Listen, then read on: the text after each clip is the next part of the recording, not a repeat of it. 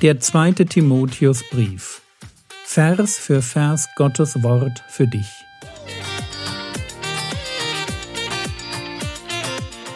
Ich brauche eine Auszeit und deshalb bekommt ihr in den nächsten Wochen eine ganz neue Reihe von mir zum zweiten Timotheusbrief. Mein Name ist Jürgen Fischer und ich wünsche euch beim Zuhören Gottes Segen und viele hilfreiche geistliche Impulse für euer Leben. Undankbar undankbar. Ist für dich das Gute deines Lebens selbstverständlich? So.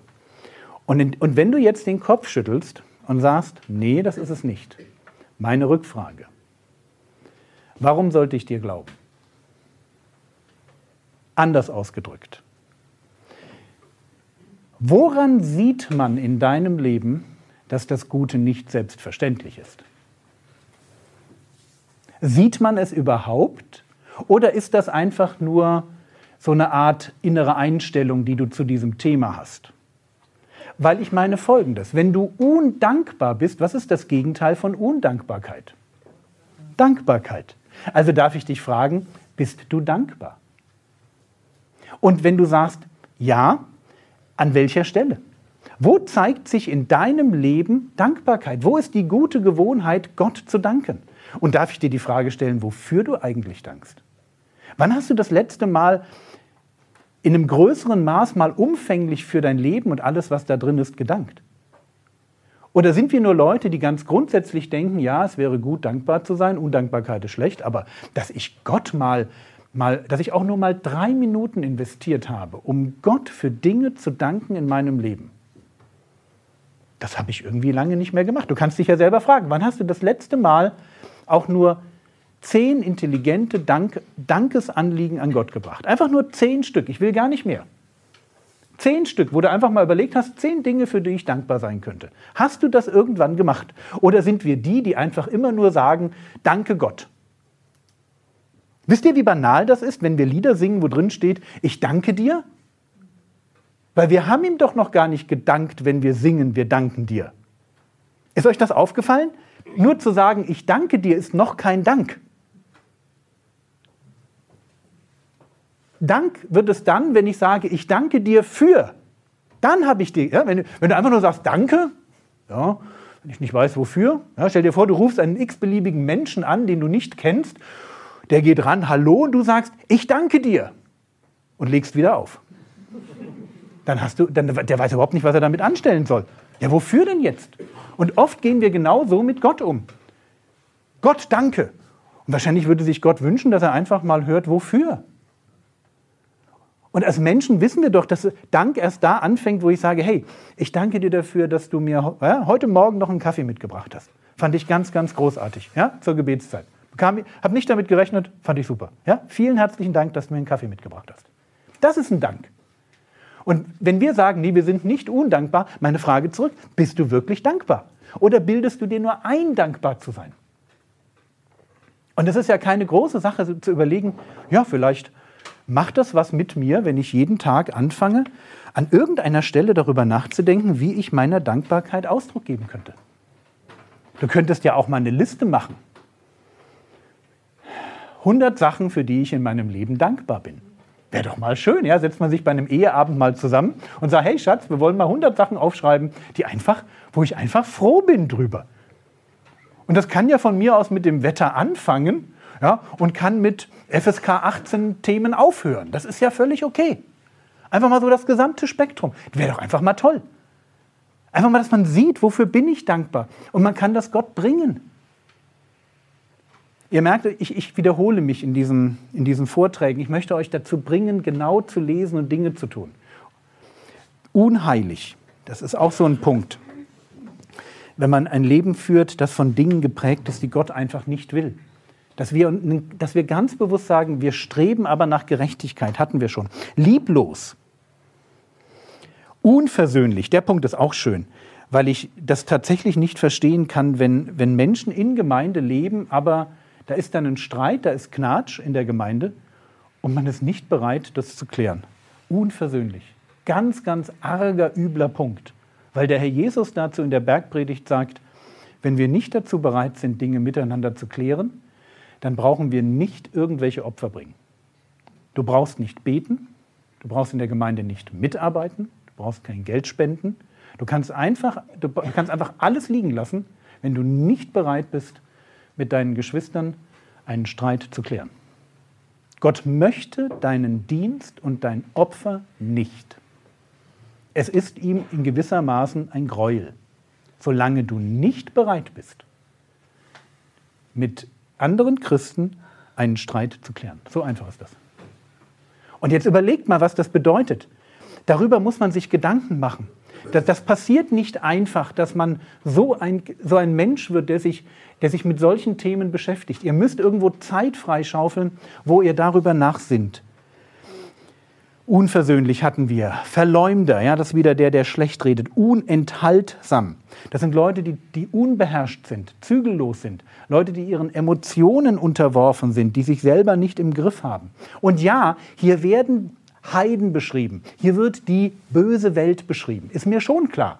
Aber einfach nur zu sagen, haha, das sind die da draußen, bedeutet nicht, dass es bei mir anders ist. Es kann sogar sein, dass das bei mir ganz genauso ist und dass, wenn ich die Liste durchgehe, und das könnt ihr ja mal für euch machen, dass ihr dann irgendwann einfach mal für euch durchdenkt, was trifft eigentlich auf mich zu?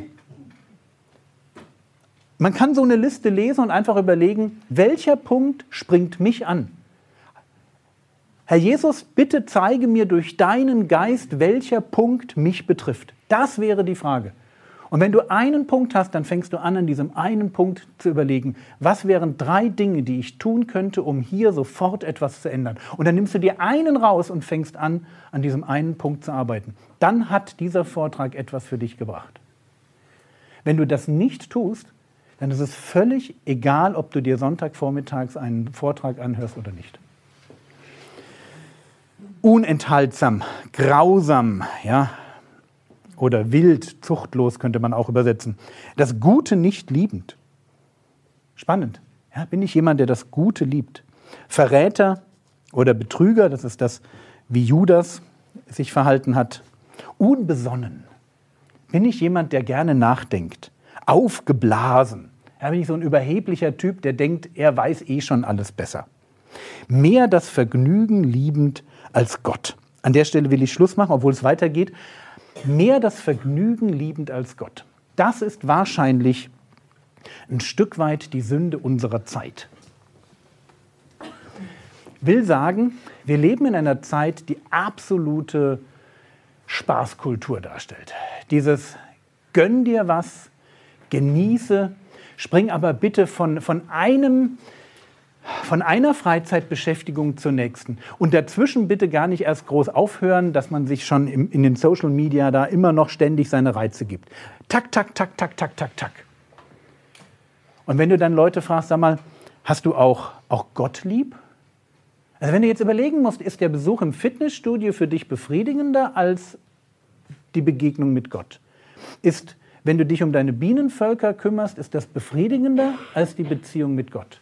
Wenn du, mm, und jetzt such dir irgendwas aus, was du hast, und das ist mir völlig Wurst, ob da jetzt Autoschrauben drin ist oder äh, Urlaub machen oder die Enkel besuchen oder such dir irgendwas aus, wo du sagst, das ist mein Vergnügen. Das ist das, wo ich drauf hin, hinlebe. Das ist das, wo ich, wo ich merke, boah, das, das ist mein Leben. Und lasst uns ganz vorsichtig sein. Wir leben in einer Zeit, in der es darum geht, Spaß zu haben. Wir leben dann und wir fühlen uns als postmoderne Menschen lebendig, wenn wir selber tun können, was wir selber wollen. Und zwar genau so, wie wir es wollen, ohne dass uns ein anderer reinredet. Und wo, wir, wo jeder so ein bisschen versucht, sein, seine eigene, sein eigene, seinen eigenen Spaß zu definieren. Und ich habe nichts gegen einen Ruhetag. Ich habe auch nichts dagegen, dass wir uns ausruhen und viel Freude haben. Der Prediger spricht davon, dass Freude das ist, was Gott uns schenkt, mitten im Leid, mitten in den Mühen des Lebens. Ich bin voll dafür.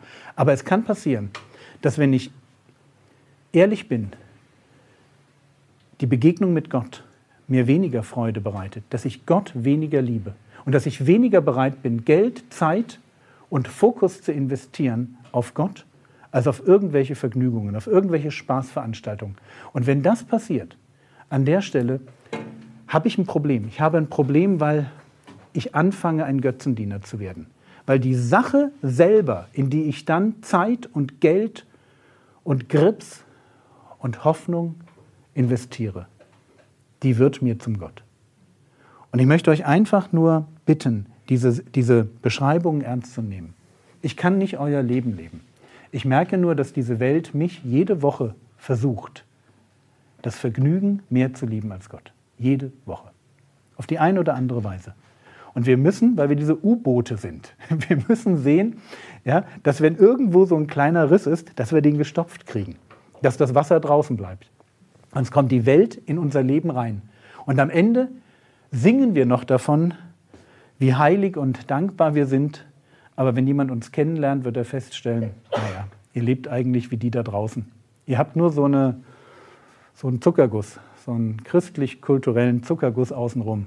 Ihr habt so zwei, drei Veranstaltungen, mit denen ihr euch so ein Feigenblatt gebastelt habt, aber eigentlich lebt ihr wie alle anderen. Und das wäre irgendwie, das wäre irgendwie falsch.